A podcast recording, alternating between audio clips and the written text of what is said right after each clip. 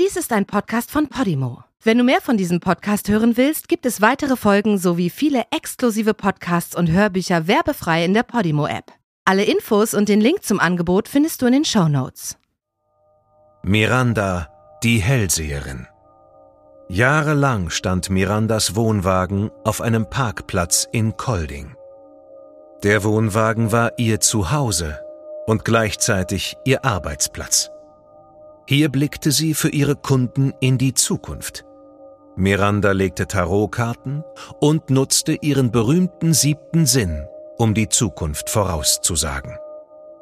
Hätte sie jedoch wirklich in die Zukunft schauen können, hätte sie gesehen, was die Karten ihr prophezeiten.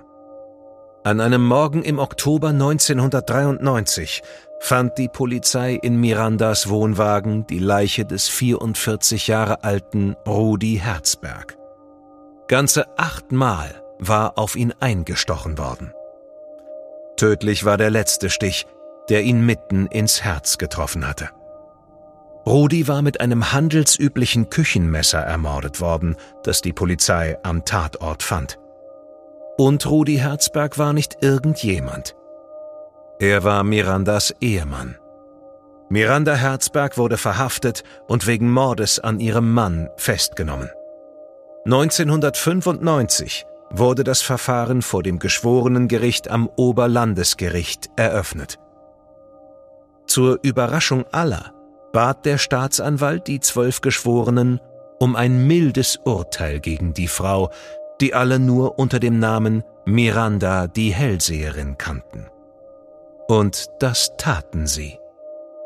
Dies ist die Geschichte über eine Frau und ihre Liebe zu zwei Männern.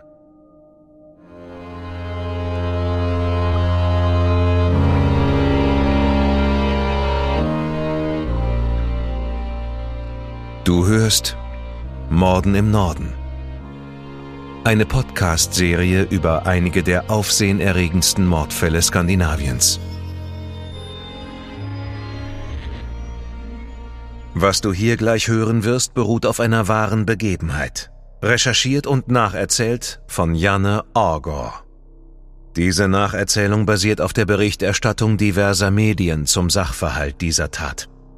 Einige Details wurden ausgelassen und von der Beurteilung des Verbrechens und des Täters sehen wir ab, weil ein Urteil bereits durch die Justiz gesprochen wurde.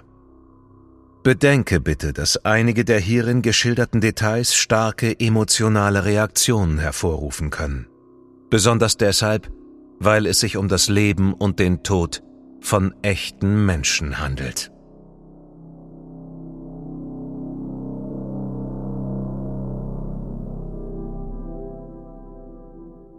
Viola Maria Christoffersen wurde im Juni 1956 auf der dänischen Insel Fünen als viertes Kind einer streng katholischen Familie geboren. Ihre Mutter nannten alle Mama Miranda und sie zog rastlos von einem Ort zum anderen. Manche nannten sie Vagabundin oder eine Landstreicherin.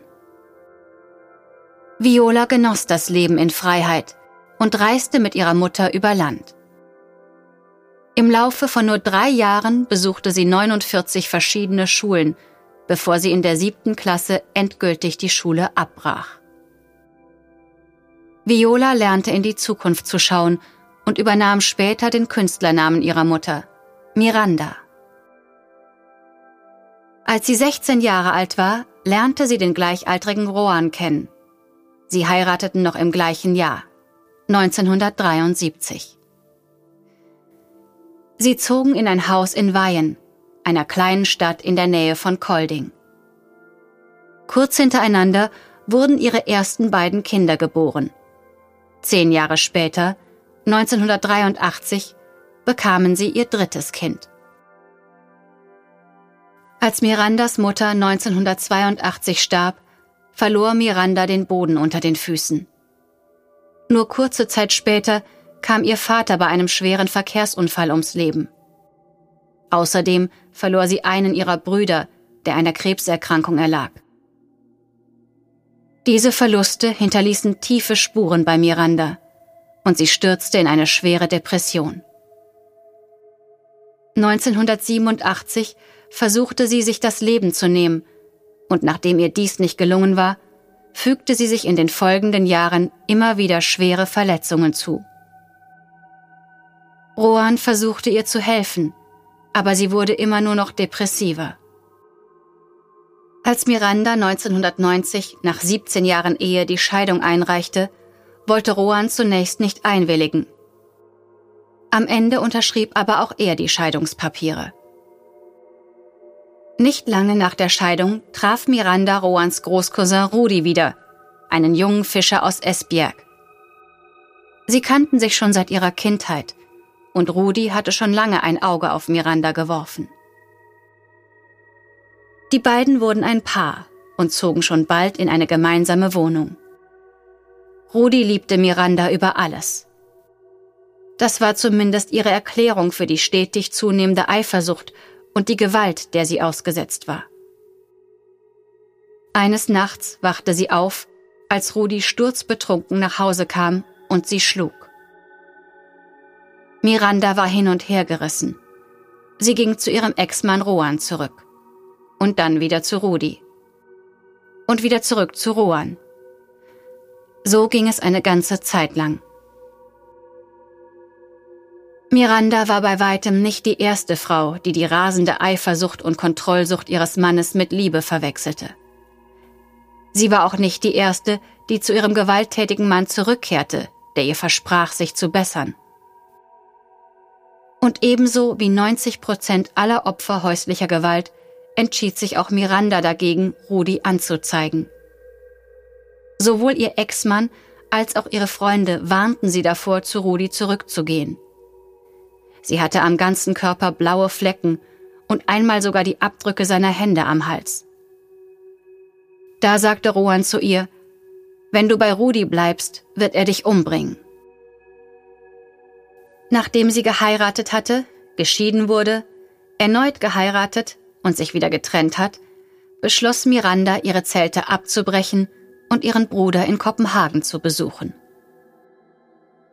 Mehrere Monate lang zog sie durch das Land, genauso wie sie es als Kind mit ihrer Mutter getan hatte, und genoss ihre neu gewonnene Freiheit.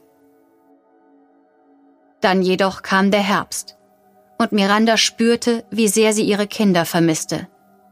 Und so ging sie zurück nach Kolding.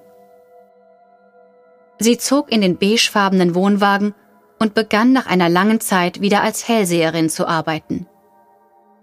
Elf Monate lang war sie allein. Dann meldete sich Rudi bei ihr und beteuerte, wie sehr er sie vermisste. Miranda erlaubte ihm, sie zu besuchen, und sie wurden erneut ein Paar. Ihre älteste Tochter Lolita wohnte einige Monate bei ihnen. Aber eines Tages wurde Rudi auch ihr gegenüber gewalttätig, als sie den Aufschnitt statt mit einer Brotschneidemaschine mit einem Messer schnitt. Daraufhin zog Mirandas Tochter wieder zu ihrem Vater Rohan. Eine gute Freundin von Miranda ahnte bereits, dass Miranda und Rudi in ihre alten Muster zurückfallen würden. Sie sah bei Miranda Verbrennungen auf der Brust und dass ihr ein Zahn abgebrochen war. Außerdem nahm die Gewalt stetig zu. Bis dahin hatte Rudi sie eigentlich nur geschlagen, wenn er betrunken war. Aber jetzt wurde er auch gewalttätig, wenn er nüchtern war. Am Morgen des 10. Oktober 1994 ohrfeigte er Miranda. Bevor er sie an diesem Tag verließ, sagte er drohend, Du entkommst mir nicht, das weißt du. Spät am Abend kam er sturzbetrunken nach Hause und fiel sofort ins Bett. Miranda fand an diesem Abend keinen Schlaf. Obwohl sie mehrere Beruhigungspillen genommen und einige Biere getrunken hatte, saß sie wie versteinert im Wohnwagen und schaute auf den kleinen Fernseher. Sie dachte an ihre Kinder, die Gewalt und ihre Abhängigkeit von Rudi. Sie fühlte sich überwältigt von dem Gedanken, dass sie es nicht mehr aushielt. Dann stand sie auf und ging zum Kühlschrank, auf der Suche nach etwas zu essen. Aber dann sah sie das Küchenmesser. Mit dem Messer in der Hand ging sie zum Bett, in dem Rudi schnarchend schlief. Sie stieß ihn an und sagte, Wach auf. Dann wurde ihr schwarz vor Augen. Als Miranda wieder zu sich kam, lag Rudi in einer Blutlache auf dem Boden. Sein Körper wies mehrere Stichwunden auf. In der Brust, am Hals, an den Händen und Armen. Eindeutige Abwehrverletzungen. Es war mitten in der Nacht und Miranda erinnerte sich an nichts. Sie hatte keine Ahnung, wie viel Zeit vergangen war. Sie stand unter Schock. Aber dennoch gelang es ihr, Rudis Autoschlüssel zu nehmen und sein Handy aus dem Auto zu holen. Sie rief ihren Ex-Mann an und fragte ihn, was sie tun solle. Sie redete wirres Zeug, aber Rohan verstand schnell, dass etwas Furchtbares passiert sein musste. Er zögerte nicht und rief die Polizei. Kurz darauf klopften zwei Polizeibeamte an die dünne Tür des Wohnwagens. Miranda öffnete ihn und sagte, ich habe meinen Mann erstochen. Er hat mich viele Jahre lang geschlagen. Später sagte einer der Beamten vor Gericht, dass Miranda vollkommen neben sich, vielleicht noch immer unter Schock stand. Es mussten bereits einige Stunden seit dem Mord vergangen sein, da die Leichenstarre bereits eingesetzt hatte. Wenige Stunden später wurde Miranda im Gerichtsgebäude von Kolding vernommen. Ihre Pflichtverteidigerin war die Anwältin Kirsten Elmstedt, die mitten in der Nacht aus dem Bett geholt wurde und schon kurz darauf bei Gericht war. Miranda gestand den Mord an ihrem Ehemann. Sie sagte aus, dass sie Rudi geweckt und ihm mehrmals mit dem Küchenmesser in die Brust gestochen hatte. Am Abend zuvor hatte Miranda viele Beruhigungspillen eingenommen. Zusammen mit dem Alkohol waren diese wahrscheinlich der Grund für ihren Zustand und ihren vorübergehenden Gedächtnisverlust. Ein Jahr später, im September 1995, begann das Gerichtsverfahren. Vor dem Gericht in Sönderborg klagte der Staatsanwalt die inzwischen 38 Jahre alte Miranda Maria Herzberg wegen Mordes an. Die Zeitungen zeigten ein Foto von Miranda, auf dem Bild sah man eine lächelnde Frau mit dunklen Locken in einer farbenfrohen Bluse und einem großen goldenen Kreuz im Ausschnitt. Als Miranda in den Zeugenstand trat, war sie beinahe nicht wiederzuerkennen. Sie sah mindestens zehn Jahre älter aus. Mit gesenktem Blick bekundete sie ihr Bedauern, Rudi getötet zu haben. Sie gestand die Tat.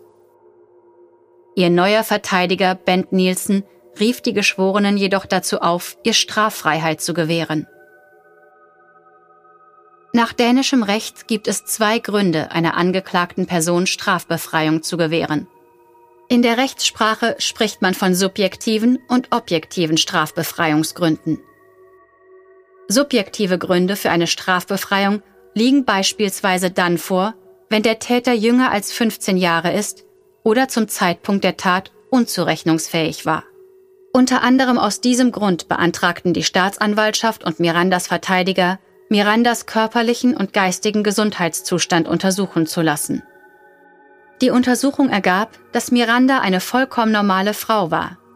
Die Ärzte wiesen jedoch darauf hin, dass sie zum Zeitpunkt der Tat unter dem Einfluss von Alkohol und Medikamenten stand und dass einige ihrer psychischen Funktionen beeinträchtigt oder gestört waren. In der Erklärung hieß es, die Angeklagte stand unter dem Einfluss starker Emotionen. Der beauftragte Rechtsmediziner dagegen kam in seiner Erklärung zu einem härteren Urteil.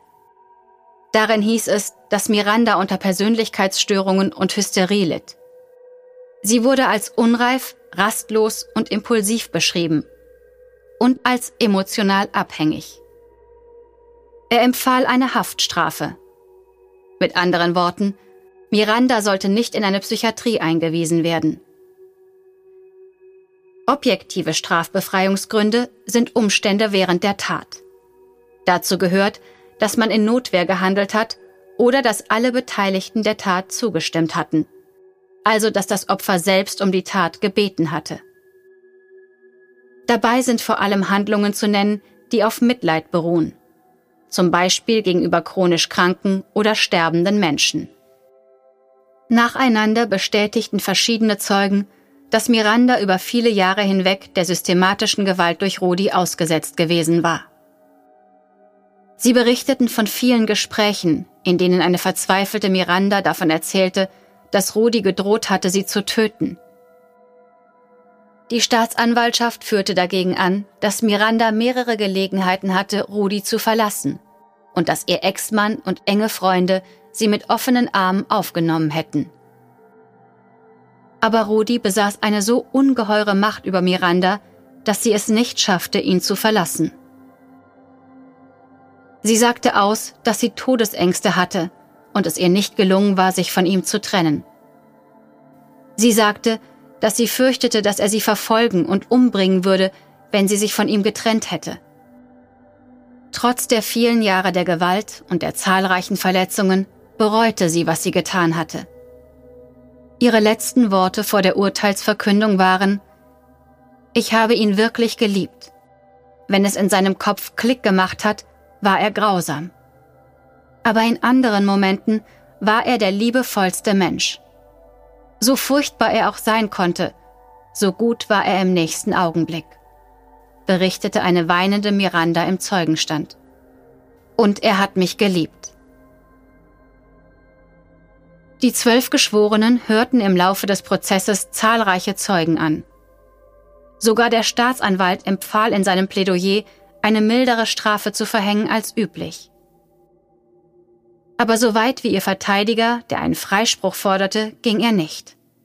Miranda oder Viola Maria Herzberg wurde wegen Verstoßes gegen Paragraf 237 des dänischen Strafgesetzbuches verurteilt. Wegen Mordes. Einige der Geschworenen forderten eine vierjährige Haftstrafe. Aber die Mehrheit der zwölf Geschworenen und drei Richterinnen kamen der Forderung des Staatsanwalts Preben Alsöhr nach und verhängten eine Haftstrafe von sechs Jahren. In der Urteilsverkündung vom 7. September 1995 stand, dass das Gericht bei der Festlegung des Strafmaßes die sehr besonderen Umstände des Zusammenlebens zwischen der Verurteilten und dem Getöteten berücksichtigt hat. Gleichzeitig wurde ihr das Erbe von Rudi aberkannt.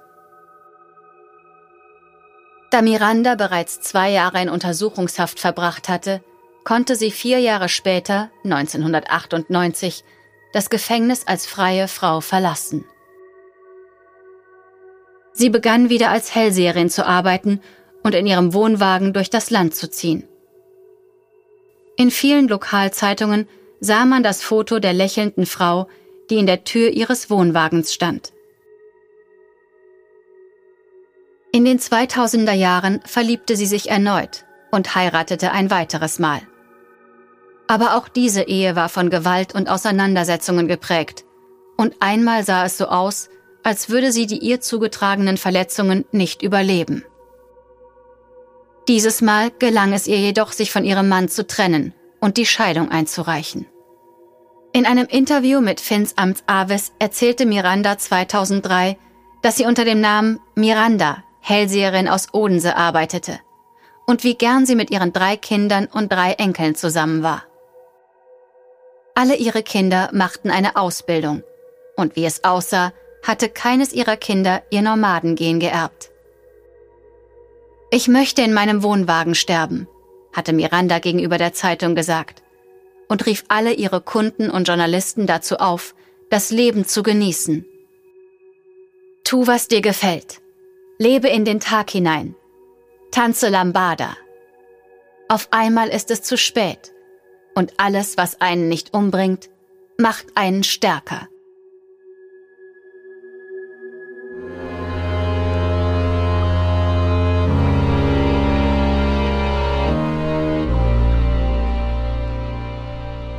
Die deutsche Fassung der Serie Morden im Norden ist eine Produktion der Fritzton GmbH im Auftrag von Podimo.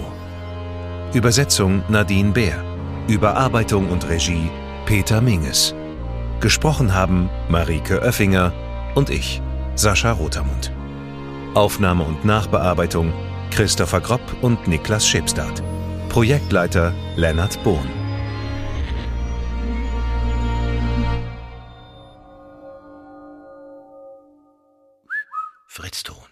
In der Podimo-App hörst du tausende Podcasts und internationale Hörbücher aller Genres. Dabei erhältst du personalisierte Empfehlungen und kannst deine Lieblingsinhalte auch offline hören.